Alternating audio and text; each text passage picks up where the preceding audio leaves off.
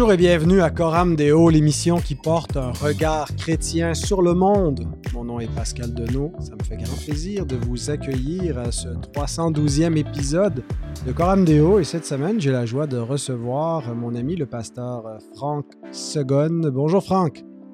Salut, euh, comment tu vas? Fait grand plaisir, ça va très bien. Et toi-même, euh, ça se passe bien euh, chez vous, en France? pas trop de Pas trop. Euh, D'ailleurs, on doit dire aux gens pourquoi on s'est mis en sépia, parce que bon, ceux qui écoutent en, audio, là, ils n'ont pas d'idée, mais les gens qui suivent sur YouTube, ils se disent Mais qu'est-ce qu'ils font là, là? Pourquoi est-ce que l'image est, comme ça, euh, un peu vintage avec euh, le filtre sépia activé Ben, à la base, moi j'ai eu un problème d'image. J'ai dû remplacer de caméra, et puis j'avais un problème avec mes filtres, alors c'était plus simple. Mais Franck, ça faisait bien son affaire de se sépiatiser aussi parce qu'il a eu un problème allergique euh, et une réaction donc euh, cutanée. il y avait des plaques rouges dans le visage et puis là, magiquement, avec le sépia, il avait l'air d'être un homme sain, sans problème. Alors, il m'a suggéré, il dit, chaque fois que tu auras des gens qui sont un peu moins beaux, tu peux mettre ce filtre-là, ça va moins paraître. Mais mis à part ce problème, tout le reste va bien, Franck? Ouais, super. Écoute, on est reconnaissant. Euh, L'église, euh, ça se passe bien. Ça fait trois ans maintenant que je suis à Genève. On a, ouais, on a vraiment développé des bonnes relations euh, avec les, les gens et les partenaires. On est membre, tu sais, de l'Institut biblique de Genève où j'enseigne avec mon épouse. Et donc voilà, on, on, est participant, on accueille des étudiants, on a même des stagiaires maintenant. Donc c'est super, c'est encourageant. Le de Dieu. Ben moi, je me suis trompé. Alors, j'ai dit que tu étais en France. Je pensais que tu été. La dernière fois qu'on a fait une émission ensemble, parce qu'on a fait des émissions, euh, l'émission, ben, ça, date, là, c'était 88 et 89 et 171 aussi. Donc, c'est la quatrième fois que tu viens à Coram Deo. Euh, mais euh, donc, je me suis pas trompé, là, tu étais, bien, étais bien en France. Oui, mais je suis toujours en France. J'habite en France, mais je travaille pour Genève. Je suis un frontalier, si tu veux. D'accord. Voilà.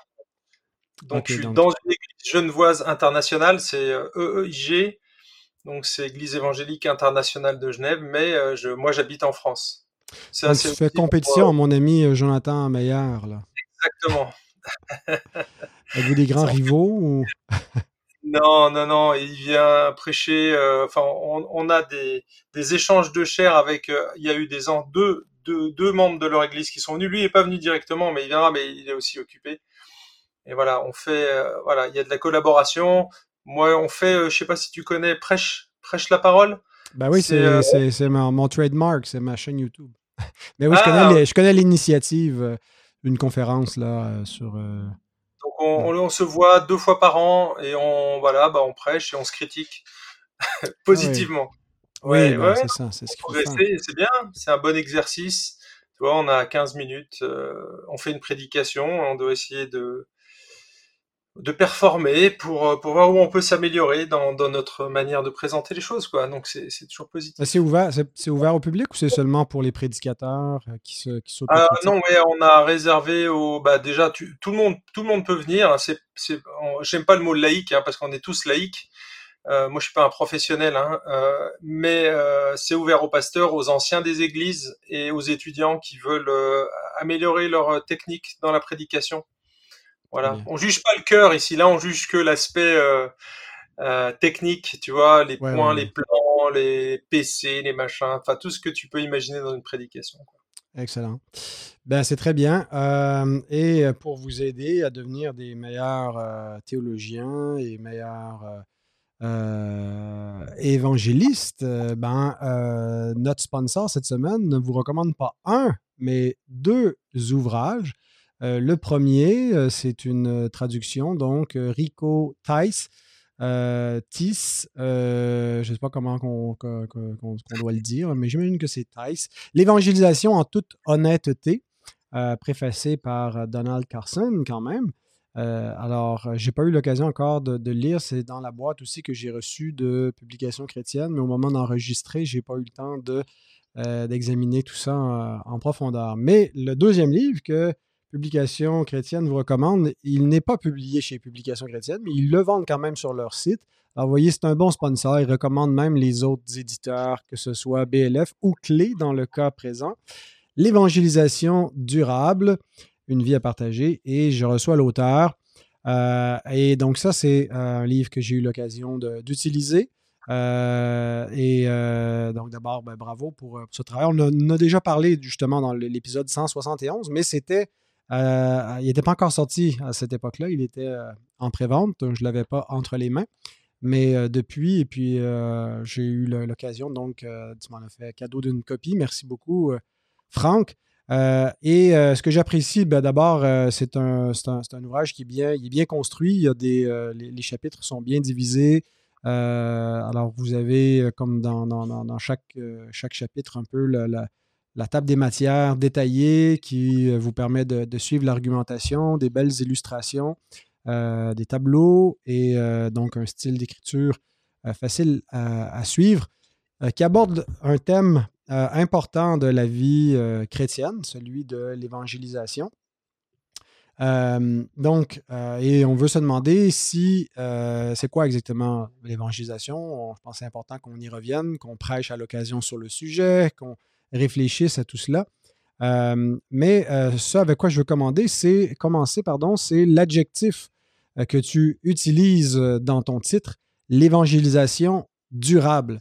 Je présume que ce n'est pas par hasard ou juste de pour des raisons stylistiques que tu as choisi ce titre-là. Peux-tu nous en dire plus? Alors effectivement, le, le titre, il n'a pas été trouvé par hasard. En fait, euh, moi j'ai été sensibilisé au développement durable parce que tu sais que j'ai tenu un café pendant plus de dix ans sur Dijon, euh, un café qu'on a créé nous-mêmes. Hein, euh, C'était un café collaboratif et j'ai été amené à travailler dans le développement durable. Et en fait, c'est parce que j'ai travaillé dans, dans le développement durable que j'ai vu des ponts et des similitudes avec l'évangélisation. Alors, je sais pas si tu connais l'évangélisation, enfin le développement durable. Hein, en gros, la mmh définition, euh, bah, si tu prends euh, si tu prends une définition classique, on va dire que c'est une conception de la croissance économique. Donc tu vois, on parle pas d'évangélisation, mais une croissance économique qui est pensée dans une perspective à long terme et qui intègre les contraintes qui sont liées à l'environnement et au fonctionnement de la société. Et euh, quand j'ai écrit ce livre, eh ben, j'ai essayé d'intégrer cette conception qui est réfléchie pour le long terme, pour le durable, et c'est pourquoi on a trouvé ce titre l'évangélisation durable. Alors c'est sûr qu'il y a un, il y a, y a un, jeu de mots quelque part. Mhm. Mais euh, lorsque je parle moi d'évangélisation durable, c'est parce que euh, dans le livre, je, je m'inscris dans une conception de l'évangélisation qui est réfléchie dans une perspective à long terme et qui intègre aussi toutes les contraintes qui sont liées à la fois à la souveraineté de Dieu.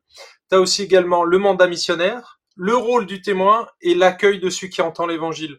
Et c'est quand on met ces quatre éléments en perspective qu'on peut travailler sur du durable parce qu'on mmh. on, travaille pas sur une opération coup de poing entre guillemets ce que ce que moi j'appelle coup de poing c'est euh, une activité euh, séparée du reste de mais là on intègre vraiment l'évangélisation dans cet ensemble de choses et euh, en fait euh, plus moi j'ai lu euh, de, de, bouquins dans, autour de ça plus j'ai réalisé que l'inspiration l'évangélisation par contre durable elle s'inspirait de la Bible en fait. C'est en mhm. lisant les métaphores, plus j'ai lu le Nouveau Testament, plus j'ai réalisé que finalement on avait déjà la matière dans le dans les dans les évangiles. Et en fait, c'est au travers des, images agricoles que qu'on trouve euh, c'est ce concept-là. Et donc c'est c'est pour ça que j'ai choisi ce titre. Ouais. Ben, euh, donc on comprend un peu de déformation professionnelle, mais euh, qui dans ce cas-ci est pertinente. Euh, parce que d'une part, on veut, un, que l'évangélisation soit durable dans les fruits. On ne veut pas juste faire des, des, des, des, adhérents transitoires, temporaires, mais des, gens qui vont euh, être des vrais fruits de l'évangélisation, donc des vrais disciples qui vont persévérer. Mais on veut aussi des méthodes d'évangélisation qui ne vont pas juste euh, servir une seule fois, faire un événement c'est fini, mais d'intégrer euh, dans, dans, la vie d'Église euh, l'évangélisation comme quelque chose qui, est constant. et on aura l'occasion d'en parler. Mais donc, toujours en définissant, on a commencé à l'envers avec l'épithète, mais maintenant, l'évangélisation elle-même, qu'est-ce que, qu'est-ce que l'Écriture entend par évangélisation ou quand elle parle d'évangéliste ou de faire l'œuvre d'un évangéliste? Euh, est-ce que euh, tu nous décris ce, travail-là comme euh, une activité en particulier ou un ensemble d'activités ou un mode de vie? Qu'est-ce que tu entends par évangélisation? Alors bon, dans le sous-titre du livre, c'est l'évangélisation durable, une vie à partager. Donc tu vois que ça va au-delà. Hein. Mais bon, ça c'est une phrase un peu accrocheuse. En tout cas, si on regarde les définitions, la plupart des ouvrages vont définir l'évangélisation comme l'action de proclamer l'évangile à des non-croyants. Ça, c'est la définition que tu trouveras dans le dictionnaire biblique ou ailleurs. Et il y en a d'autres qui vont nuancer un peu euh, cette euh, définition de l'évangélisation parce qu'ils vont, voilà, à la place de proclamer, ils vont mettre communiquer l'évangile. Mmh Est-ce que tu vois la petite nuance qu'il y a entre euh, proclamer l'évangile, la, bonne nouvelle de l'évangile, hein, la bonne nouvelle du salut, le pardon des péchés, etc et donc euh, aux non-croyants avec euh, le fait de euh, communiquer l'évangile. Dans le premier, par exemple, c'est comme si tu allumes ta radio. En gros, les gens vont envoyer une information. Donc s'il s'agit de l'évangile, c'est une information qu'on envoie, et ça c'est une proclamation. Donc c'est unilatéral. En fait, si on est la source, si nous on est l'émetteur, finalement on s'occupe pas du récepteur on envoie l'information. Donc ça, c'est le mode proclamation. Par mhm. contre, si tu utilises le mot communication, et là, tu vois que dans communiquer, il y a l'émetteur et le récepteur. Mhm. Et quand il y a une vraie communication, c'est pas simplement un monologue. On n'envoie pas une information, mais on, va s'assurer que l'autre a bien compris le message. Et donc, il y a une sorte d'échange, il y a un dialogue qui s'installe, il y a une relation. Et donc, si t'as pas de relation, t'as pas de communication. C'est juste une information. Donc du coup, euh, selon selon la définition qu'on va prendre, on, va euh, on va affiner euh, notre pensée. Moi, je pense que quand on lit le Nouveau Testament, on voit les deux aspects. Il y a l'aspect proclamation, la nature informative de l'Évangile. C'est ce que les, les missiologues appellent l'évangélisation de masse. Ça, c'est une révélation qui est propositionnelle de Dieu. Hein, on, propose Dieu. C'est une proclamation qui est généralement événementielle euh, de l'Évangile. Elle est réalisée donc par des gens qualifiés, donc les apôtres, les prophètes, les évangélistes, les pasteurs, Jésus, quand il proclamait aux foules. On voit bien sûr les apôtres qui ont aussi prêché, surtout Pierre, Jacques, Jean et Paul. Hein. Finalement, mmh. euh, les autres, on les entend pas faire de, de, discours. Mais ça faisait partie de leur mission apostolique et de leur qualification. Donc, tu vois, ça touche pas vraiment tout le monde, ça. Timothée, quand tu regardes Timothée, tu parlais de l'œuvre d'un évangéliste, bah c'est son cas, mais Timothée, il était pasteur avant toute mhm. chose. Mhm. Hein, C'était le pasteur de l'église d'Éphèse et on le voit, bon, probablement qu'il coordonnait des églises à Éphèse voilà, la conception d'église était peut-être un petit peu différente de la nôtre, mais quand même, il était pasteur coordinateur et pourtant, il devait faire l'œuvre d'un évangéliste avec un public qui était majoritairement chrétien, mais probablement, comme c'est le cas chez toi, euh, on a aussi des non-chrétiens dans notre assemblée. Et mhm. donc, tous les dimanches, il proclamait l'évangile sans sans retour direct, et donc ce qui veut dire que toi-même, tu joues le rôle d'un évangéliste comme moi, parce que chaque dimanche, je prêche l'évangile. Euh, alors pas simplement le kérigme, euh, le message de l'évangile en lui-même, on prêche les écritures, mais je glisse de toute façon, mais quasiment à chaque dimanche, sur l'évangile, parce que c'est la bonne nouvelle et que c'est la solution à beaucoup, beaucoup de, nos problèmes. Donc ça, mmh. c'est la, première notion, l'évangélisation proclamation qu'on trouve dans la Bible. Hein. Et il y en a une autre, c'est l'évangélisation relationnelle. Alors elle, elle est quasiment omniprésente si tu regardes dans le Nouveau, euh, dans le Nouveau Testament. Et ça, c'est la forme communicative de l'évangile. Ça, c'est une révélation relationnelle de Dieu. La première, c'est une révélation propositionnelle de Dieu. Là, c'est une révélation relationnelle de Dieu. Et donc, bah, c'est le témoignage incarné de l'évangile et euh, de l'église dispersée. Donc ça, c'est à la fois tes paroles, mais aussi tes actes. En mhm. incarnant l'évangile, hein, c'est à ceci que tous connaîtront que vous êtes mes disciples si vous avez de l'amour les uns pour les autres. Donc ça, c'est très pragmatique mais c'est en observant notre comportement, en observant nos réactions, bien sûr, l'attitude que nous avons les uns avec les autres, les relations dans l'Église vont envoyer un message très fort, et c'est comme ça qu'ils vont reconnaître que nous, on est des disciples. Ça ne veut pas dire qu'eux vont se convertir, mais on envoie un message. Et donc, ce, ce témoignage-là, il est omniprésent. Mmh on voit Paul qui s'adapte à maintes reprises. Si tu parcours le livre des actes, en fait, on voit que l'Église primitive, elle, a réussi à grandir numériquement malgré la persécution, mais grâce au témoignage zélé des premiers chrétiens, à la fois par leur attitude, hein, la solidarité, la communauté, acte 2, hein, tu, tu, vois cette solidarité qui était très forte, qui a vraiment eu un impact puissant. Ils prenaient soin des pauvres. Bref, il y, avait une solidarité et ils, pro, proclamaient l'évangile. Donc il y avait les deux aspects. Donc quand on parle de relation, eh ben, ça s'inscrit dans une relation avec des gens mais il y a à la fois les actes et la parole. Donc tu vois, il y en a une, c'est uniquement euh, informatif, et l'autre qui est relationnelle, donc elle est à la fois informative et relationnelle, parce que tu vas quand même parler de l'évangile. Et donc, souvent on les met en opposition, et, et je trouve que c'est pas une opposition qu'on, on doit pas les mettre en opposition, mais c'est complémentaire en fait.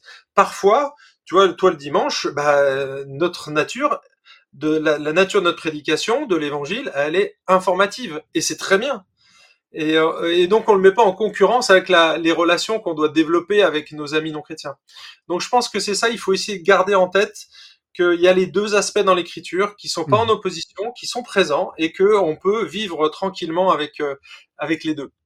Mmh euh, Qu'est-ce que je pourrais rajouter? Bah euh, alors oui, je vais te donner quand même une définition, ma définition de l'évangile. J'ai adopté celle de Michael Green, qui est, vraiment une sommité euh, en termes de euh, d'écrit euh, sur l'évangélisation. Alors son livre date un peu, mais c'est la définition que j'ai adoptée parce qu'elle est, elle est plus complète que simplement le fait de proclamer l'évangile. Alors je vais te la donner. Tu vas me dire comment toi tu l'aperçois. C'est donc Michael Green l'évangélisation se résume à la proclamation de la bonne nouvelle du salut aux hommes et femmes en vue de leur conversion à Christ et de leur insertion dans l'Église. Est-ce que tu vois un petit rajout important ici? Ben, tu parles de l'insertion euh, dans l'Église euh, qui, euh, que j'ai noté au passage. Donc, l'idée, c'est pas simplement euh, de faire des, convertis qui vont euh, rester euh, cheminer de, façon indépendante, mais qui vont être des disciples par la suite, parce que l'idée d'évangéliser, c'est une première étape, c'est de rejoindre finalement les, les, inconvertis avec le message pour les conduire dans l'Église. C'est ça. En fait, bien souvent, on, on sépare trop, je pense. Hein. alors, à juste titre, on se convertit en dehors de l'Église. Quand je dis en dehors de l'Église, on fait pas partie du peuple. Mais dès que tu te convertis, quelle est la première chose qui se passe? Dieu nous adopte dans sa famille. Et on devient un enfant de Dieu, un enfant de Dieu qui appartient à une famille. Et donc, tu vois, quand on, pousse un petit peu l'évangélisation, tu vois que si t'aboutis, si le fruit de ton évangélisation est correct, eh bien, t'aboutis inévitablement à l'église. Et c'est pour ça que j'ai trouvé euh, vraiment euh, complète. Et surtout, c'est que nous, dans notre manière, dans notre approche de l'évangélisation, eh bien, on va intégrer ce, paramètre-là. Parce que mmh. la mission de, de l'église, c'est pas de faire des convertis, c'est bien de faire des disciples. Et on peut pas faire un disciple sans église. Absolument. Ouais, donc euh, c'est complet, c'est équilibré. Euh, et j'apprécie que tu rappelles qu'il ne faut pas mettre en opposition parce que c'est un petit peu notre tendance humaine. Ah, eux font ça comme ça, nous on fait ça comme ça. Euh, et souvent, ce sont des, approches euh, qui, sont complémentaires, mais qui devraient surtout être intégrées. c'est pas juste qu'il n'y a pas d'opposition entre les deux, mais c'est que les deux doivent être présents. Il faut parler et agir. Il faut qu'il y, ait une proclamation et qu'on établisse des relations. Euh, et euh, donc savoir comment, comment le faire euh, dans le contexte de, de, de l'Église locale, mais dans le contexte aussi de la vie chrétienne, parce que c'est pas toujours l'Église elle-même qui entreprend toutes les, les démarches d'évangélisation ou de façon exclusive, mais c'est les chrétiens qui sont l'Église, mais qui le, le font aussi individuellement. mais une fois qu'on a, on a défini les choses ainsi, euh, est-ce que euh, ça implique qu'il y a un commandement d'évangéliser? Et là, euh, c'est un des, des, points intéressants dans, ton livre quand tu, nous le présentes. Et c'est comme ça que je pense que tu intitules un chapitre, une conclusion. surprenante. et donc, c'est toi-même qui, qui, qui, a été surpris en faisant ces, ces recherches-là. Euh, donc, tu, tu, ce qui est ta conclusion, là, je ne veux pas vendre le punch, puis, mais de toute façon, le livre sera intéressant quand même, vous pourrez en savoir plus, euh, c'est qu'il n'existe pas vraiment un commandement pour évangéliser dans le Nouveau Testament. Et pourtant, dans nos milieux, ben, euh, il semble que on a une conception un peu comme les témoins de Jéhovah, que c'est, le onzième commandement, tu évangéliseras. donc, d'où vient notre impression qu'il y a bien un commandement d'évangéliser, mais tu dis, en ayant fouillé euh, le Nouveau Testament, il n'y a pas comme tel un, commandement d'évangéliser? Alors, ouais, je veux pas me faire des, amis là si je commence comme ça, mais en fait, j'ai, fait une recherche assez longue et exhaustive de tous les termes qui étaient liés à l'évangélisation dans le Nouveau Testament et en replaçant chaque texte dans son contexte. Donc, tu vois, c'est un gros, gros travail de fourmi. Mais euh, il m'a semblé nécessaire, si tu dois parler de l'évangélisation, il faut que tu saches de quoi tu parles. Donc j'ai pris quasiment tous les termes, hein. il, y en a peut-être une cinquantaine. Et euh, donc ce que j'ai essayé de regarder déjà, c'est les occurrences, le nombre de fois qu'ils étaient euh, répertoriés, et j'ai cherché les impératifs. Et donc, euh, à chaque fois qu'on resitue dans le contexte, en fait, on écarte bien souvent euh, l'idée d'appliquer à tout le monde. Euh, souvent, c'était un, un, commandement, mais qui était réservé aux apôtres à une période donnée. Je, je prends un exemple, hein, mais c'est juste pour le, pour le citer. Matthieu chapitre 10, tu vas trouver deux fois le, le terme prêcher l'évangile à l'impératif. Mais il s'agit de ne pas prêcher l'évangile aux non-juifs, donc les païens n'ont pas le droit d'entendre l'évangile, c'est uniquement aux juifs et aux brebis perdues de la maison d'Israël. Hein, donc, euh, mais il y a, y, a, y a, un contexte à ça.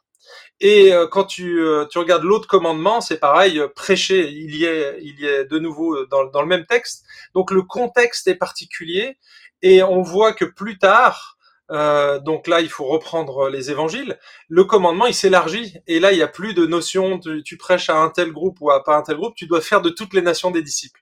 Et donc, tu vois que ce premier commandement, qu'il était limité, donc c'était bien un ordre de prêcher l'évangile, mais tu peux pas le prendre pour toi.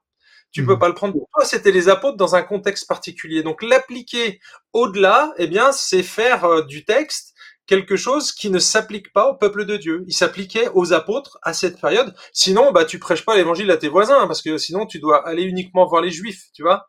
Et, euh, et c'est là où tu vois que c'est contextualisé. Et on va, on doit, on a le devoir en tant que chrétien. C'est pas parce que c'est écrit prêcher l'évangile qu'on doit l'appliquer bêtement. Marc 16 fait exactement partie de, de, cette catégorie. Marc 16, si tu as, tu connais le, la musique, hein, mais à partir du verset 9 jusqu'à la fin du chapitre, il y a des crochets. La plupart des Bibles le mentionnent mhm. et on n'est pas sûr de l'authenticité du texte. Le problème, c'est que bien souvent, on prend le texte qui est là, prêché à toute la création, Saint François d'Assise l'a pris au pied de la lettre et lui, il avait prêché l'évangile aux oiseaux. Hein.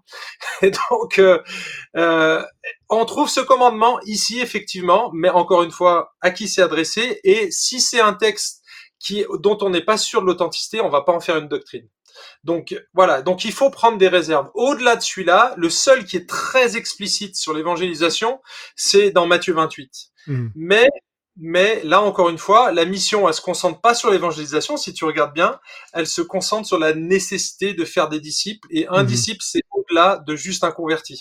Donc notre mandat à nous, c'est pas d'amener des gens à la conversion, mais de, donc de faire des convertis, mais de former des disciples. Donc l'évangélisation, elle fait partie intégrante de ce mandat-là. Donc effectivement, c'est pas un commandement direct, mais il est implicite, tu vois il fait partie de la mission de faire des disciples, donc on va évangéliser. Mais c'est pas ce qui est commandé. Donc il faut toujours avoir en tête, ok, quand j'évangélise, mon but, c'est que ça devienne un disciple. Donc je vais réfléchir et je devrais réfléchir à toutes les étapes en amont, pendant euh, l'évangélisation, là où je vais proclamer, où, où je vais accompagner la personne et jusqu'au moment où elle va se convertir, intégrer l'Église et devenir un serviteur parce que c'est l'objectif de Dieu, on est sauvé pour servir, Ephésiens 2, euh, versets 9 à 10, on a été créé en Jésus-Christ pour de bonnes œuvres que Dieu a préparées d'avance. Donc, en fait, il n'y a pas un seul chrétien qui devrait être touriste dans une église. Là, je lance une petit, un petit pavé dans la mare, mais euh, en fait, les, un chrétien, c'est un disciple. C'est comme ça qu'on définit un, un, chrétien. C'est pas euh, un, un, gars qui vient le dimanche, qui s'assoit sur une chaise et qui écoute le hmm. prédicateur et qui repart toute la semaine et puis qui revient le dimanche d'après. Il se lève, il chante, il s'assoit et puis il repart. C'est pas ça la vie, la vie chrétienne. Donc ça va bien au-delà de ça. Euh, qu'est-ce que je pourrais rajouter ici? Euh, en fait, moi, je suis arrivé à cette conclusion. C'était une bombe, hein, euh, honnêtement. Je, en analysant tous les textes et en, en regardant les exceptions, eh bien, j'arrive à, la conclusion et je le cite là. Ça fait partie du livre. Alors, je vous, je vous le dis directement. Euh, à l'exception de Matthieu 28, où le mandat d'évangéliser est clairement compris dans la mission de faire des disciples, et si nous écartons le texte de Marc 16, car on n'est pas certain de son authenticité, pardon, il n'y a pas dans le Nouveau Testament de commandement explicite à évangéliser qui soit adressé à tous les croyants. Alors honnêtement, moi je suis un évangéliste, ça m'a fait mal quand j'ai, je suis arrivé moi-même à écrire cette phrase. Je me suis dit mais c'est pas possible. Moi j'annonce l'évangile euh, tous les jours quasiment. Et c'est vital pour moi. Et en fait, ça a eu, ça a eu l'effet d'une bombe. Et je me suis dit, mais alors pourquoi les croyants de tous les temps ont annoncé l'évangile? Pourquoi et comment l'Église a grandi? J'ai dû me poser des questions, aller plus loin finalement que simplement, si c'est pas commandé, alors qu'est-ce qui a poussé tous ces croyants et en fait, euh, donc euh, je me suis dit, euh, il doit bien y avoir des écrits quelque part. Et donc là, je suis allé chercher dans la littérature, donc j'ai bouquiné mais plein de bouquins sur l'évangélisation, et j'en ai trouvé quatre sérieux qui eux allaient dans ce sens-là aussi. Donc je te cite le doyen de la faculté de Vaux-sur-Seine, par exemple, il dit. donc c'est Jacques Buchold, il dit les épîtres du Nouveau Testament adressés à des églises ne contiennent aucune exhortation à, évangéliser. Un autre livre que tu as probablement dû, euh, dû lire, c'est euh, Colin Marshall et Tony Payne. Tu sais, c'est ce livre sur la mission. Euh, L'essentiel dans l'Église, c'est les éditions clés qui publient ça. Donc un livre qui est essentiellement axé sur la mission et donc l'évangélisation fait partie. Eux, ils disent, étonnamment, le Nouveau Testament n'adresse que peu d'exhortations à des chrétiens ordinaires de transmettre l'Évangile à des non-croyants. Spécialistes et missiologues ont débattu de cet état de fait. Donc tu vois qu'il y a quand même deux ouvrages majeurs, deux personnes, et un mhm. de mes profs de que j'apprécie beaucoup, c'est David Brown. Lui, il dit carrément 99% des textes du Nouveau Testament qui s'adressent aux chrétiens concernent leur vie et non pas la nécessité d'évangéliser. C'est le cas de l'enseignement de Jésus, c'est le cas des lettres des apôtres. Et là, tu dis waouh. Alors, j'avais trouvé une bombe sans savoir finalement, mhm. et euh, c'était euh, corroboré par ces, ces chercheurs-là, ces biblistes. Donc, ça m'a rassuré mais je me suis pas arrêté là parce que là euh, j'aurais pas vendu de livres. je crois que c'était euh, mon devoir d'aller chercher euh, de connaître les motivations et c'est pour ça qu'il y a cinq autres chapitres. Ça c'est le premier chapitre où il y a tout le travail de recherche et la conclusion qui est ultra surprenante mais quelque part qui était nécessaire parce que bien souvent il me semble que nous en tant qu'évangélistes on n'utilise pas le bon levier pour amener les gens à évangéliser. Euh, comment tu stimules les gens dans ton église pour évangéliser? Bien souvent, on va prendre un verset sorti du contexte et boum, on leur balance. Et, en fait, on voit que ça porte pas de fruits. En tout cas, c'est pas durable. Donc, l'idée, c'est d'aller chercher les principes qui sont dans la Bible et de trouver quelque chose de solide, des principes bibliques qui vont nous guider tout au long de notre vie, qui vont guider la vie de l'Église, qui vont permettre à ce qu'on développe une culture d'évangélisation dans l'Église plutôt que simplement euh, s'arrêter sur un verset et dire OK, on va faire une action d'évangélisation, parce que là, on passe à côté d'énormes, d'énormes choses dans le Nouveau Testament, à mon avis. Hmm. Comme tu dis, c'est euh, effectivement fort, euh, fort étonnant. Euh, alors, tu penses quoi que c'est notre culture évangélique? C'est un petit peu la posture de, la, conférence de Keswick ou je ne sais pas quoi qui a fait de, l'idée de l'évangélisation un commandement dans, nos milieux? Non, je pense que ça part d'un bon principe. On prend Matthieu 28 euh, mais on oublie que la mission elle est plus large que l'évangélisation. Parce que c'est souvent Matthieu 28, hein. allez, faites de toutes les nations, allez, il faut qu'on y aille, on y va, on va dans la rue. Seulement, il n'y a pas que Matthieu 28 dans la Bible. Hein. Euh, regarde les épîtres. Tu vois pas d'exhortation dans les épîtres. Donc tu dis, mais finalement, euh, est-ce que ça faisait pas partie de la vie d'Église? Mais si, c'était intégré à la vie de l'Église, mais on n'en parlait pas. Ben, c'est comme j'aime cette réflexion. Donc c'est encore Jacques Buchol là qui écrit. Et c'est sur un autre sujet qui n'a absolument rien à voir, mais ça m'a fait vraiment réfléchir. Je me suis dit, ah, mais c'est exactement la même chose pour l'évangélisation. Il dit la chose suivante, Éphésiens 4, 11 à 12 est le seul passage des épîtres du Nouveau Testament qui utilise le nom pasteur pour désigner des responsables d'église. Hein on n'a pas 50 termes. Tu as bien sûr un Pierre 5, mais c'est pas le mot pasteur. Là, c'est poimen, c'est vraiment le mot pasteur. Il y en a qu'un. Et il dit, néanmoins, personne ne doute de l'importance du rôle des pasteurs pour la communauté chrétienne. Et en fait, je me suis dit, mais finalement, est-ce que c'est pas la même chose pour l'évangélisation? Est-ce que c'est pas parce que la Bible ne donne pas de commandement dans un domaine qu'on doit l'oublier ou le négliger? Par mhm. exemple, c'est marqué de respirer ou de boire de l'eau dans la Bible. Pourtant, personne ne néglige de le faire. C'est une question de survie, tu vois. C'est un réflexe qui est naturel. Donc, pour moi, l'évangélisation, elle n'est pas commandée explicitement parce que justement, c'est implicite ça fait partie de notre ADN, l'ADN du croyant, c'est dans notre ADN. C'est inscrit dans nos gènes spirituels et ça va, ça découle finalement de notre identité chrétienne. Mhm. Et c'est pour ça que euh, plutôt que de d'utiliser des commandements sortis du contexte, reprenez plutôt les métaphores et surtout euh, celles qui sont liées à l'évangélisation, il y en a énormément, il y en a 12, j'en ai relevé 12, il y en a plus, mais j'en ai relevé 12 qui sont majeures. Par exemple, tu es le sel et la lumière, mhm. tu es le parfum de Christ, tu es un ambassadeur, etc. Il y, en a 12. Ouais. On va pas tous les énumérer là, il faut quand même que les gens euh, puissent acheter le livre quand même, il y, aura plus d'intérêt sinon. Mais, mais l'idée c'est de, de reprendre ces éléments-là et d'encourager en fonction de ce que nous sommes devenus en Christ. Et du coup, c'est beaucoup moins culpabilisant et c'est beaucoup plus durable parce que ton identité, elle change jamais, alors que tes activités, elles changent. Non, j'aime énormément euh, comment tu le, tu le, présentes. Récemment, j'ai fait une série que j'ai appelée Disciple aujourd'hui, et puis euh, c'était un peu pour introduire la vie de disciple. Euh, et j'avais un message qui traitait de l'évangélisation, et je l'ai pris à partir de, de, cette péricope dans Matthieu 5, euh, vous êtes la lumière du monde, donc euh, moi je m'adressais à, ce, disciple euh, fictif, nouveau disciple, à la deuxième personne du singulier. Donc mon titre c'était Tu es la lumière du monde. et, et c'est cette vision-là que je présente de l'évangélisation, que c'est pas d'abord une activité, c'est surtout quoi, quoi, mais c'est pas, pas incompatible. Hein. On peut faire des activités, on peut faire du porte-à-porte, on peut prêcher dans la rue, euh, on peut faire des, des, des, posts sur les réseaux sociaux.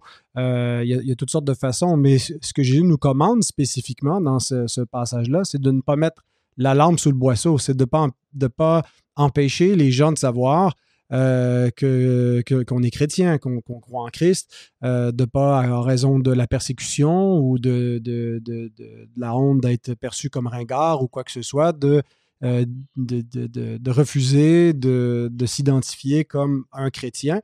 Alors, l'idée, c'est pas tant de, faire quelque chose, mais d'être ce qu'on est appelé à être et de l'être à la face du monde. Et ça, forcément, ça va avoir un effet. Euh, les gens vont nous demander raison de l'espérance qui est en nous ou vont, euh, on peut, ils ne peuvent pas rester indifférents parce qu'on répand une odeur, l'odeur de, sa connaissance. Euh, alors, je, trouve ça, je trouve ça excellent. Finalement, tu ne nous amènes pas à dire, bon, ben, il n'y a pas de commandement à évangéliser, on ne fait plus rien, mais c'est bien mieux. Il n'y a pas de commandement à évangéliser. En fait, c'est plus que ça. C'est toute la vie du chrétien. tu es appelé à être un témoin de, Christ dans, dans, en toute chose. Et ça, ça va être ton évangélisation, juste en vivant cohéremment comme chrétien. En fait, c'est ça. Si, si tu es cohérent, si tu es la lumière, quand tu te lèves le matin, tu es toujours la lumière, t'as pas changé, hein, ton identité, elle n'a pas changé. Et donc, du coup, euh, bah, tu vas être la lumière toute la journée. Tu te mhm. poses pas la question, est-ce que je dois évangéliser? Non, tu es la lumière, tu, vas, tu dois briller par tes œuvres et, par ce que tu vas dire, par tes réactions, par ton amour, par euh, partout en fait. C'est la vie c'est la vie. Ouais, ça, c'est beaucoup plus, ça va beaucoup plus loin que le commandement, et c'est pour ça que c'est durable. Mmh tu vois, ton bras de levier, le levier que les, les, les, églises, les pasteurs devraient utiliser est beaucoup plus puissant quand on parle de l'ADN du croyant, de son identité profonde, de ce qu'il est en Christ, ce qu'il est devenu. C'est beaucoup plus puissant que simplement dire allez, on va dans la rue euh, prêcher l'évangile parce mmh que il est marqué allez. oui, c'est un peu maigre. c'est un peu maigre. Mais cela dit, euh, ça part d'une bonne intention et euh, c'est simplement que on réfléchit pas justement euh, à l'aspect durable. Mmh tu vois, c'est, on fait une activité et on tombe dans le piège de voilà, on en a fait une activité, on va créer un comité d'évangélisation et donc du coup il y en a trois qui évangélisent dans l'église ou alors ah ben on a fait notre fête de Noël et puis du coup ben on a évangélisé une fois par an. Et c'est, ça c'est une caricature que que j'apprécie pas trop parce que du coup ça dénature notre identité, ce que nous sommes, ça limite finalement le corps de Christ dans dans, dans son rayonnement. Mmh il reste donc d'être un témoin et d'évangéliser de répandre l'Évangile, de, faire connaître le nom du Seigneur, peut être un, un défi. c'est pas toujours facile.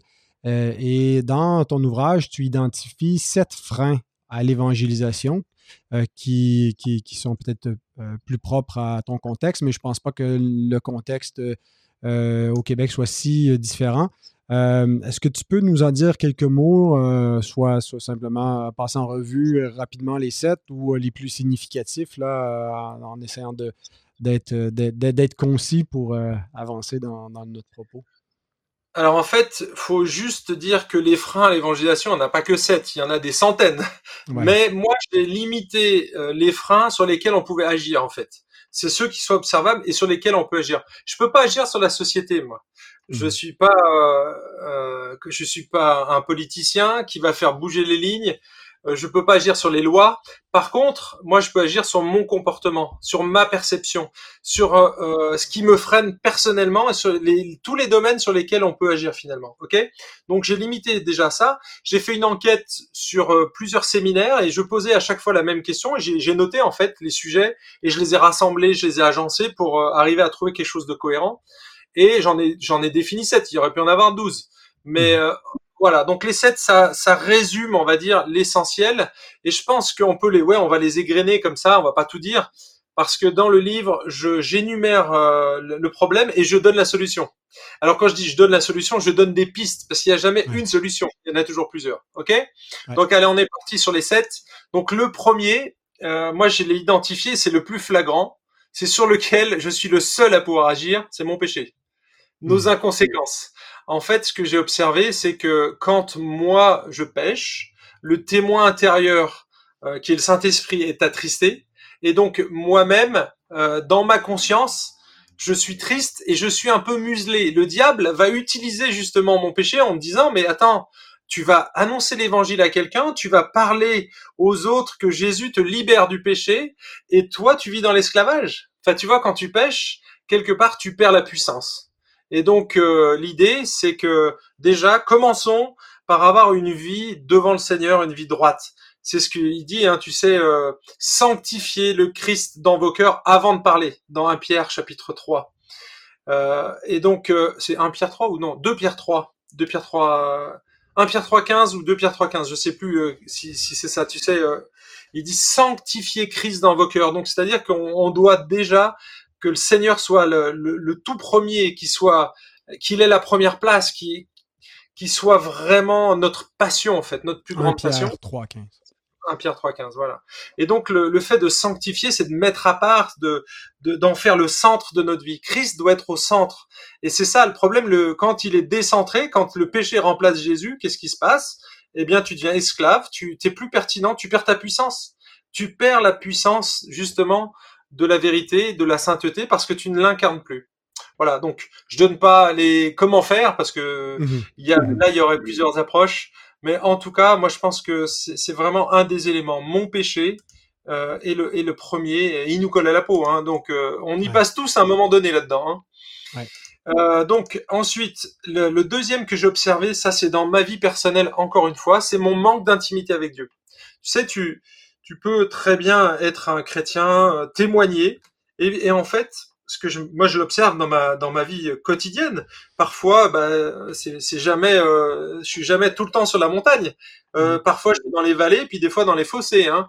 Et donc ma vie, euh, ma vie avec le Seigneur, elle est pas super stable. Alors je mets des outils en place pour qu'elle soit le plus stable possible mais parfois, euh, bah, il se trouve que bah, mon intimité avec Dieu en pâtit. Suffit que je parte un week-end, je lis pas ma Bible, j'ai pas de temps pour prier.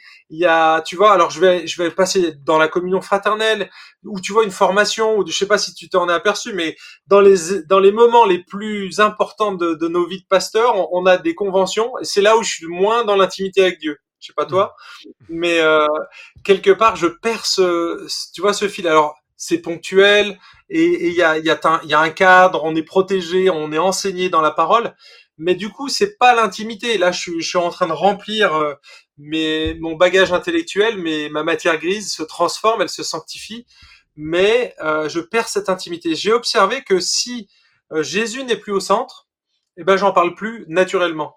Tu vois, quand quand tu aimes quelqu'un, ton épouse, régulièrement dans les podcasts, je t'écoute, euh, j'en rate pas beaucoup. Hein. Je pense que je les ai tous écoutés euh, depuis que vous avez créé l'émission. Et puis euh, régulièrement, tu parles de tes enfants, de tes, de tes enfants, de ton épouse. Tu dis les choses que tu aimes. Et en fait, c'est ça, c'est que si on développe une intimité avec Dieu, mmh. si elle est vraiment présente, tu parleras de lui naturellement. Et donc, euh, c'est l'idée de replacer Jésus vraiment dans notre intimité. Et si c'est vraiment la personne qu'on aime le plus au monde, on en parlera.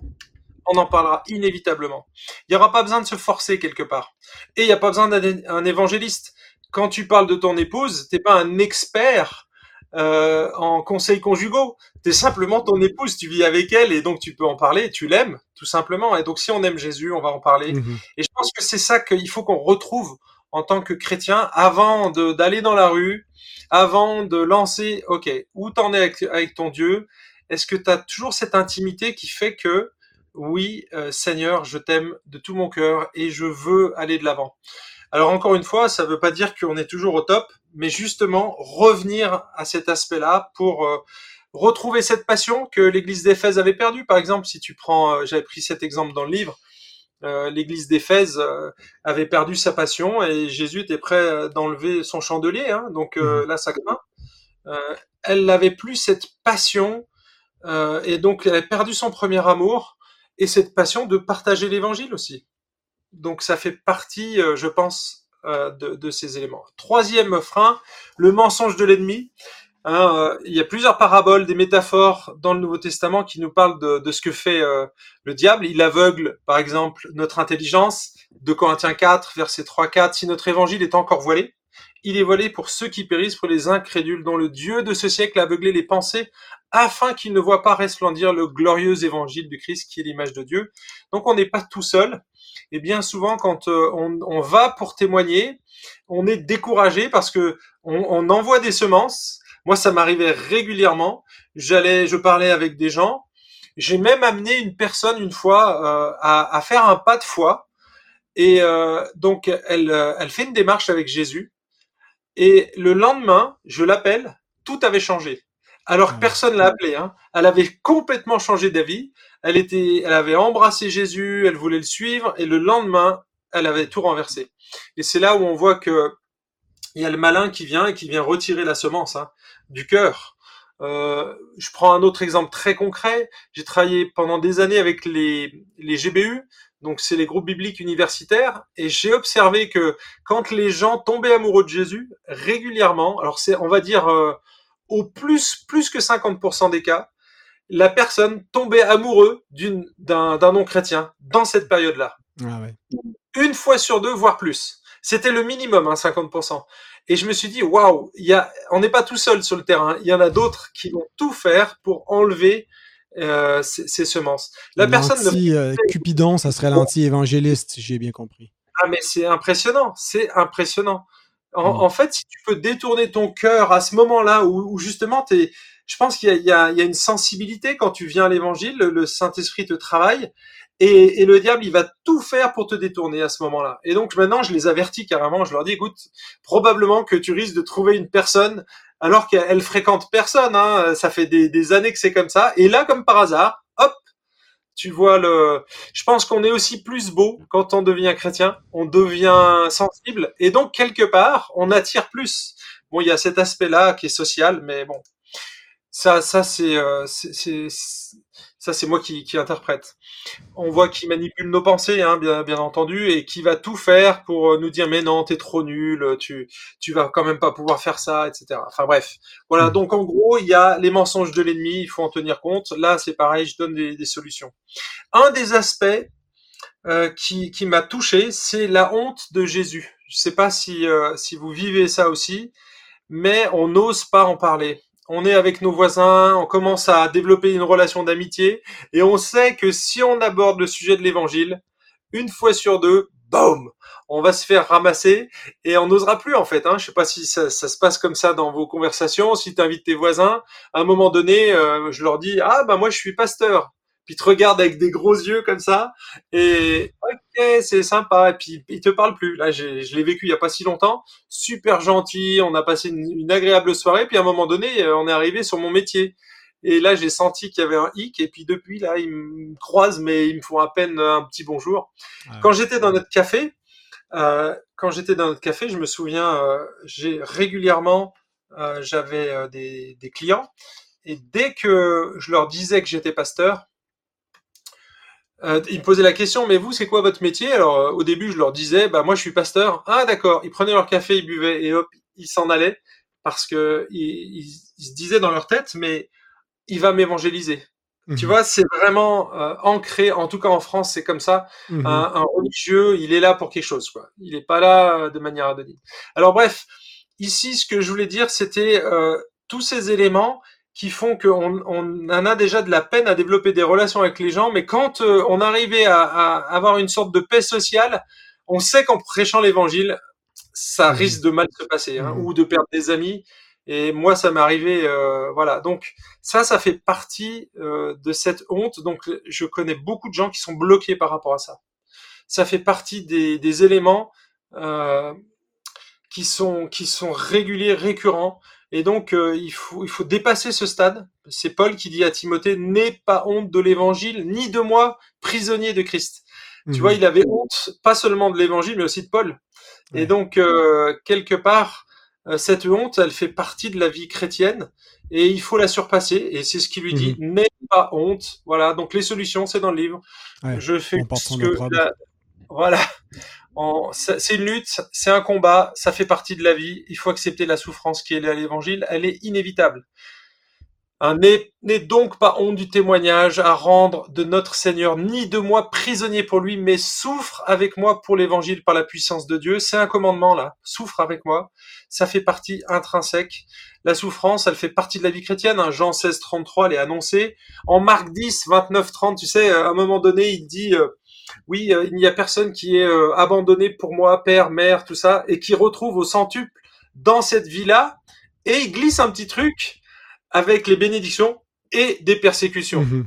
Et ça, ça fait partie du package. Tu vas retrouver des familles dans l'Église, mais aussi des persécutions. Donc c'est promis, c'est une promesse. La souffrance liée à, notre identification à Jésus, elle est dans la Bible et elle est normale. Hein. Pierre 4.12 dit puisqu'il le faut, on, va souffrir en faisant le bien. Ça fait partie de notre témoignage. Mhm. Alors l'autre euh, aspect, c'est encore lié à la honte. Ça, c'est le, cinquième frein. C'est la honte des méthodes, des outils, mhm. de la forme et parfois de l'Église. Euh, moi, j'ai, ça, c'est ce que les gens disent et je l'ai vécu euh, de manière très forte quand j'étais étudiant. Moi, j'étais euh, tout feu, tout flamme au début de ma vie chrétienne. J'annonçais l'évangile quasiment tous les jours. Tous les soirs, on faisait des soirées tisanes dans la, la cité universitaire. On allait dans des chambres universitaires de 9 mètres carrés, donc t'imagines la taille, hein, c'est petit. Et dedans, on était 7, 8, 10 assis par terre sur les lits. On prenait une tisane et nous, on prêchait l'évangile. Et ça se passait super bien. Et le samedi, le pasteur de l'église dans laquelle j'allais euh, organisait des sondages dans la rue. Et euh, donc ça, c'était le matin. Ça passait à peu près les sondages, même si c'était euh, vraiment louche à l'époque. C'était mal fait. Enfin bref, j'y allais parce que le pasteur m'y invitait. Et l'après-midi, on allait dans la rue. On se mettait sur une caisse avec une guitare sèche et on chantait. Et puis il y avait un gars qui venait prêcher l'évangile. Et là, honnêtement, je me suis surpris à prier Seigneur permet que je rencontre aucune personne que je connais parce que j'ai honte quoi. C'était vraiment mais je me ah, j'avais honte mais j'avais pas honte de Jésus, je le faisais le tout le reste de la semaine. Mais là à ce moment précis, j'avais pas honte de Jésus, j'avais juste honte de la méthode qui était utilisée. Mmh C'était pas adapté pour moi. Et donc du coup euh, franchement, si j'avais pu me cacher dans un trou de souris, je l'aurais fait sur là. Et je me suis dit mais finalement euh, beaucoup de gens hésitent à amener euh, leurs amis dans les églises, souvent parce que en fait c'est la honte de des lieux. Euh, souvent, tu as des lieux qui sentent pas bons, qui sont mal éclairés, qui sont vieillots. On n'a pas envie, on n'a pas envie de rentrer dans ces lieux. Et, et des fois, c'est simplement de refaire un peu la déco. Tu vois ce que tu as fait dans ton bureau? T'as mis une petite, t'as mis des tableaux, t'as mis une petite lampe. C'est pas grand chose, mais ça, ça amène un côté chaleureux. Et je pense que dans les églises, il faut pas rater ce coche. Notre notre devoir, c'est d'éviter de rajouter des obstacles. L'évangile, ce sera toujours, toujours une pas une opprobre, comme on dit. C'est euh, les, folie pour ceux qui périssent. Un, un scandale. Donc si on rajoute nous des éléments alors qu'on peut les enlever, c'est pas utile. Le message, il va choquer de toute façon. Mais si c'est la forme, alors soignons la forme. Si c'est les lieux, alors améliorons les lieux. Ça coûte quoi, franchement mmh. euh, Si c'est ta communication, soigne ton site, mets-le à jour. Si c'est Facebook, mets ta page Facebook à jour. Enfin bref, tu vois, c'est des petites choses mais euh, être euh, être dans le vent dans ce sens-là. Vous faites des podcasts, tu maintenant t'envoies des messages sur YouTube, donc retravailler cette forme, c'est important pour les gens qui nous entourent. Mhm. Donc à nous de nous faire tout à tous, c'est pas à eux de s'adapter à nous. Tu vois, donc il faut qu'il y ait peut-être un, un update de la part des églises et aussi des outils parce que je vois qu'on utilise parfois des méthodes d'évangélisation qui sont encore adaptées à il y a 20 ans, mais le monde a changé. Donc il faut qu'on réfléchisse, qu'on soit mhm. créatif et qu'on aille. Voilà, on doit déjà développer ces relations et si on a des actions ponctuelles, alors réfléchissons. Moi, je suis pas pour euh, éliminer euh, systématiquement le côté attractionnel de l'évangile. Et quand on fait une fête de Noël, eh ben on y réfléchit aussi et c'est une opportunité qu'on a. Mhm. Alors saisissons-la. Moi, je, on fait une fête de Noël encore cette année chez nous, mais on va l'adapter. On va essayer d'être le plus euh, adapté à notre société, mais en prêchant l'évangile. Tu vois, mmh. donc euh, je balaye pas euh, les vieilles méthodes, mais simplement dépoussiérons-les, réfléchissons à ce qu'on fait et pourquoi on le fait et, et visons. Mmh. Voilà, voilà où on en est. C'est quoi l'objectif? Dis-nous rapidement les, les, deux prochains parce que j'aimerais aussi, avec le temps qui reste, que tu nous parles un peu de, de l'approche pour l'évangélisation plus long terme, durable. Ah. Alors, écoute, la, sixième, donc c'est la perte progressive des relations de qualité. Ça, c'est pas moi qui ai fait la statistique, c'est Bill Hybels qui l'a fait dans son livre. Et lui, il montre que un jeune converti, après euh, huit ans, il a plus aucun ami non chrétien. Ah et j'ai recoupé cette, euh, cette statistique, donc ça décroît. Hein. Première année, t'en perds 5, deuxième année, t'en perds 10, troisième année, t'en perds 15, et puis euh, jusqu'à plus avoir d'amis chrétiens. Et en fait, en discutant avec des, des amis chrétiens de longue date, ben, je m'aperçois qu'ils ont plus d'amis non chrétiens. Ouais, c'est vrai. Et, en fait, quand tu regardes, les gens les plus percutants dans l'évangélisation, c'est les jeunes convertis. Parce que leur langage est encore adapté, parce qu'ils ont, ils comprennent le monde dans lequel ils viennent, et donc ils sont capables de faire ces ponts beaucoup plus facilement qu'un vieux chrétien qui a commencé à développer une vie chrétienne, etc. Donc quand on perd le fil, honnêtement, c'est là où on est en danger. Et euh, les fautifs, là, mon ami, il me semble que on est les principales fautifs dans les églises. Pourquoi? Parce que nous, on surcharge l'emploi du temps des églises, on met des programmes dans tous les sens, on veut que tout le monde participe à toutes les activités, et qu'est-ce qu'on fait? Bah, On les prive des relations avec les non-chrétiens.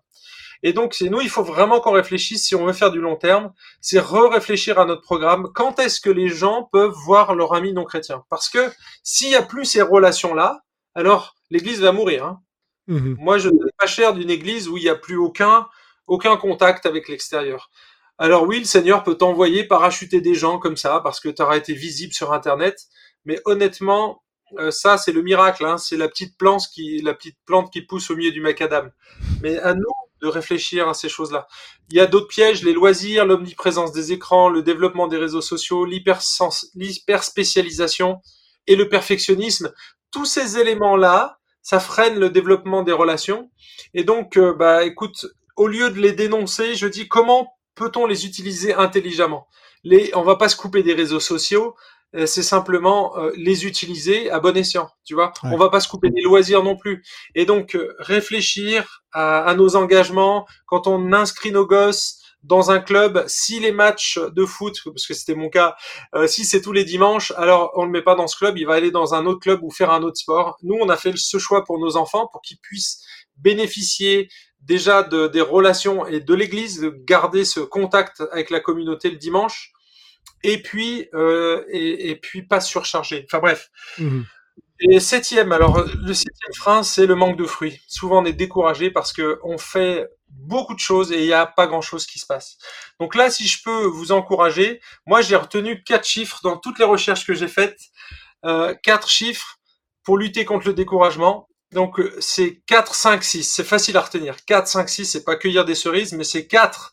C'est, ça correspond au nombre minimum de croyants qu'une personne doit rencontrer avant de se convertir. Si tu es conscient de ça, il faut qu'il y ait 4 personnes. Tu sais que toi, tu es un élément. Peut-être qu'il en a rencontré avant toi, mais tu sais que tu dois le mettre en contact avec d'autres. Plus tu vas multiplier les interactions sociales, plus la personne aura de chance de se convertir.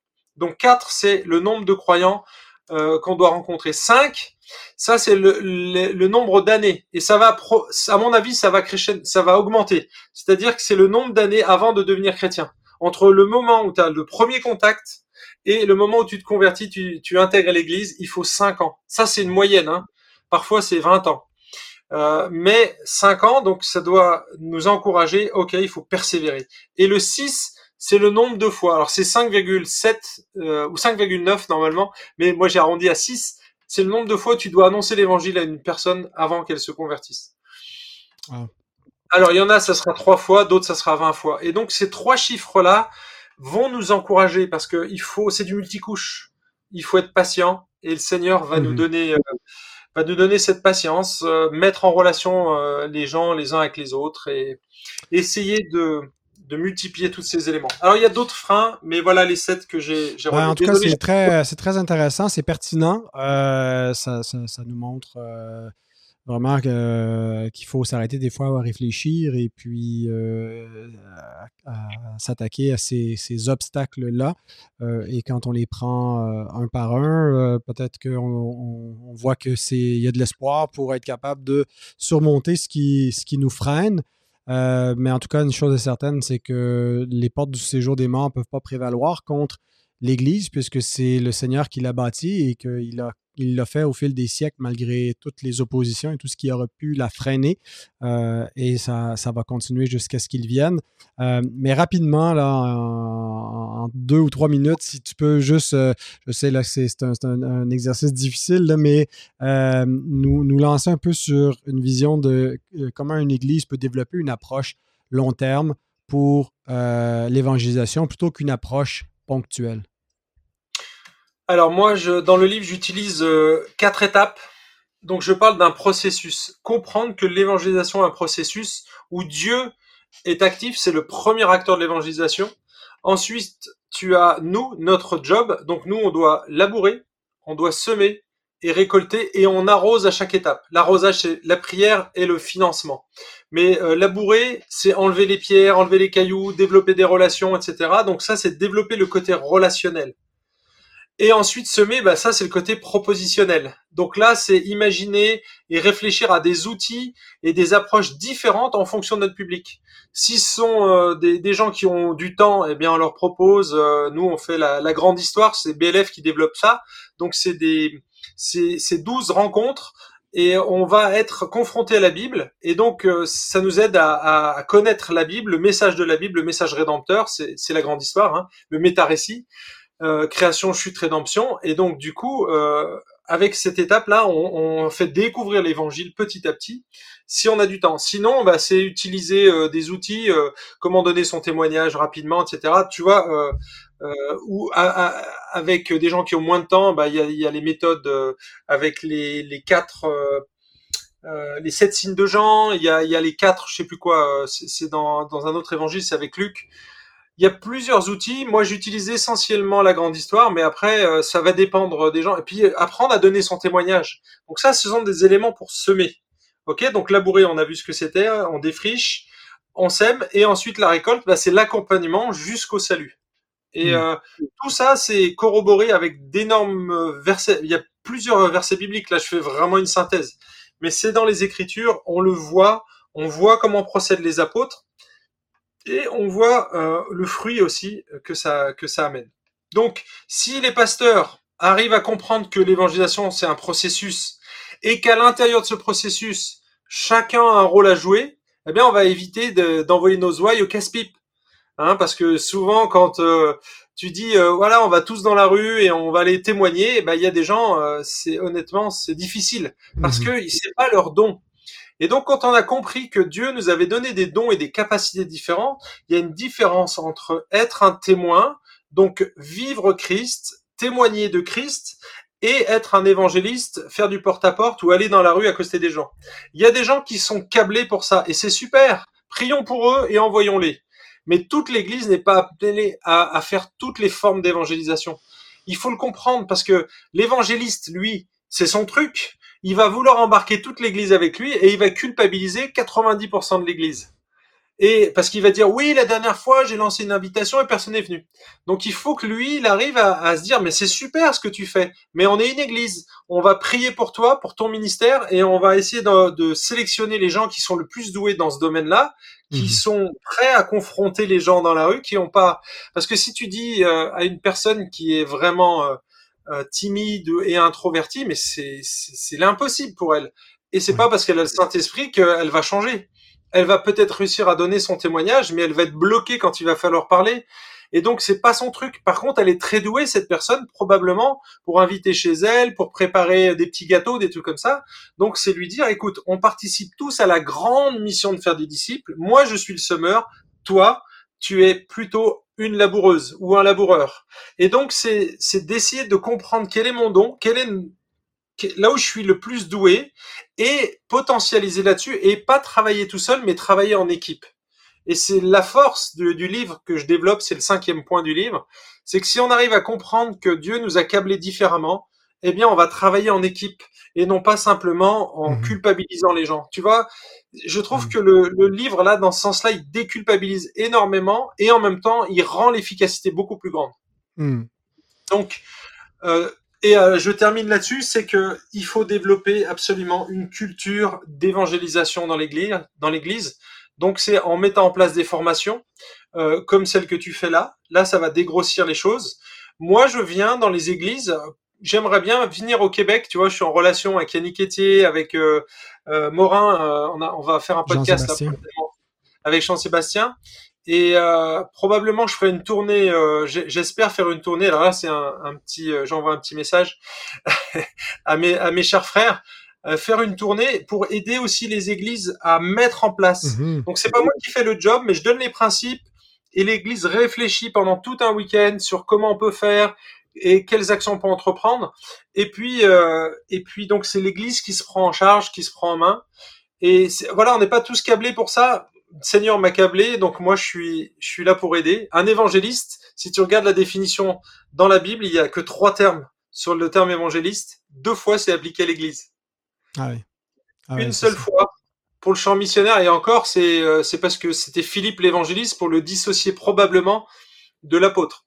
Mhm. Donc, euh, euh, je pense qu'il y y a vraiment, euh, il y a du travail à faire mais il faut toujours viser le long terme. Donc, essayer d'envisager toutes les étapes entre le moment où les gens entrent dans l'église, où ils ont un premier contact, et jusqu'au moment où ils deviennent euh, membres de l'église, et essayer d'envisager ces étapes, donc y réfléchir, qu'est-ce qu'il y a déjà qui est fait, qu'est-ce qui est prêt, quelles sont les formations qui sont prêtes, et ensuite former les gens pour que eux eux-mêmes puissent comprendre ce processus et comme ça tu, tu, vas développer une culture d'évangélisation dans ton église. Hmm. Ben, euh, on te réserve euh, pour un passage à Saint-Jérôme euh, lors de ta venue, mon cher Franck. Il n'y a pas de date encore, là. tu sais pas quand est-ce que tu, tu pourrais venir au Québec? Écoute, peut-être que je ferai ça quand je vais sortir le prochain bouquin. je ferai une tournée outre-Atlantique. bon, ben écoute, on reste en contact euh, pour tout cela. Merci beaucoup pour euh, ta participation d'aujourd'hui. Donc, on recommande encore euh, ce livre de Franck, L'évangélisation durable, une vie à partager aux éditions clés. Si vous êtes en Europe, ben, vous pouvez le trouver facilement directement sur le site des éditions clés, mais vendu dans les librairies chrétiennes. Au Québec, vous pouvez, si vous voulez acheter en ligne, il y a un lien qui vous renvoie vers Publication chrétienne dans la description de l'émission pour pouvoir aussi en faire l'acquisition. Euh, il est disponible aussi euh, en e-book.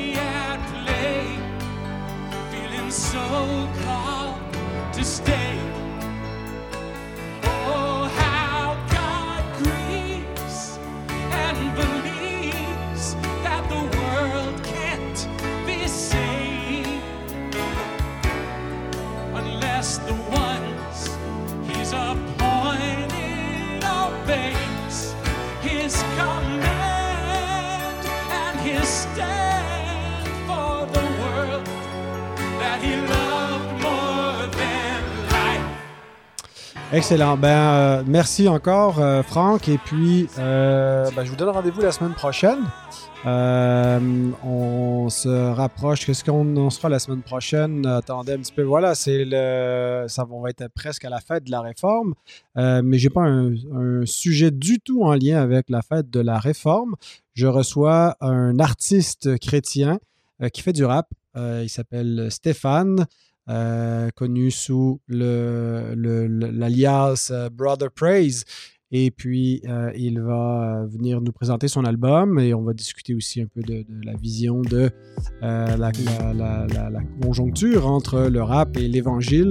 Alors voilà, je vous donne rendez-vous la semaine prochaine. Merci d'avoir été des nôtres. Merci à Publication Chrétienne, notre sponsor. Et merci à tous nos partenaires qui nous soutiennent et par la prière et par des dons. si ça vous tente de devenir un partenaire ou juste de soutenir ponctuellement, ben, vous pouvez aussi le faire. Il y a un lien dans la description description de cet épisode. Alors, je vous dis à la semaine prochaine. Que Dieu vous bénisse.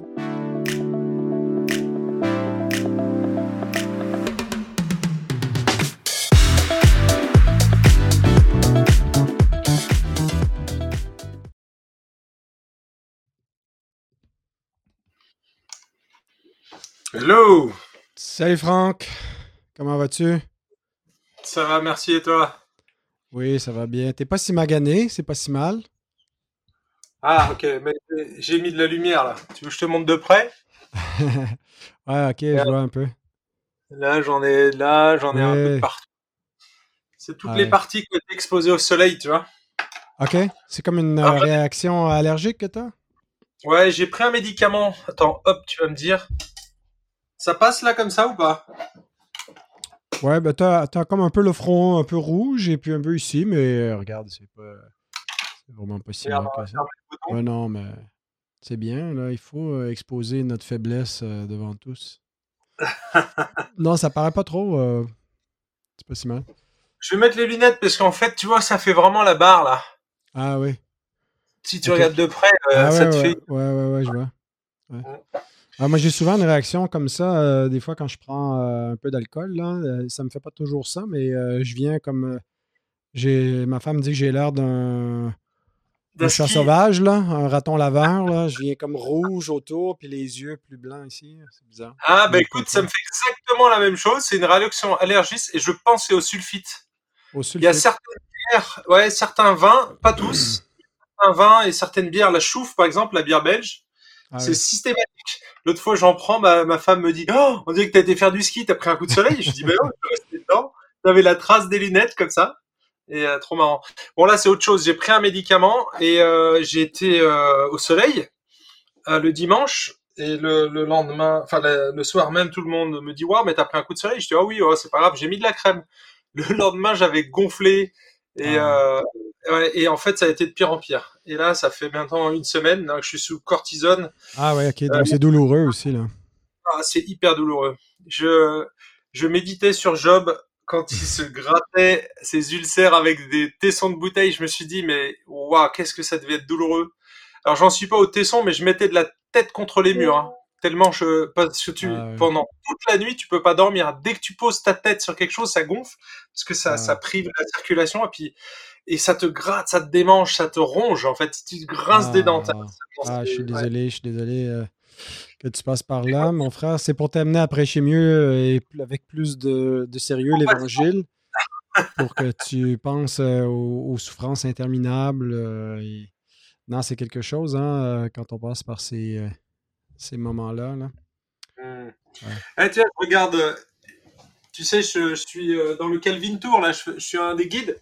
Et regarde ah ce que j'ai raconté. Tu vas être jaloux.